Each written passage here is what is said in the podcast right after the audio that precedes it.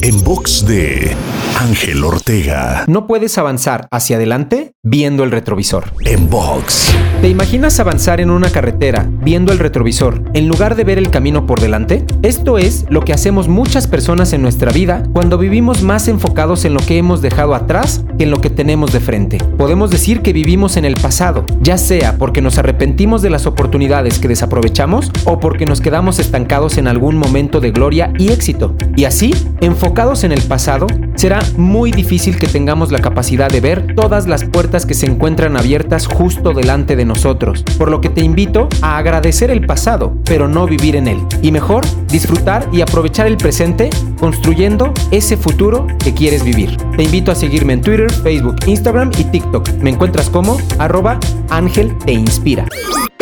En box de Ángel Ortega. En box.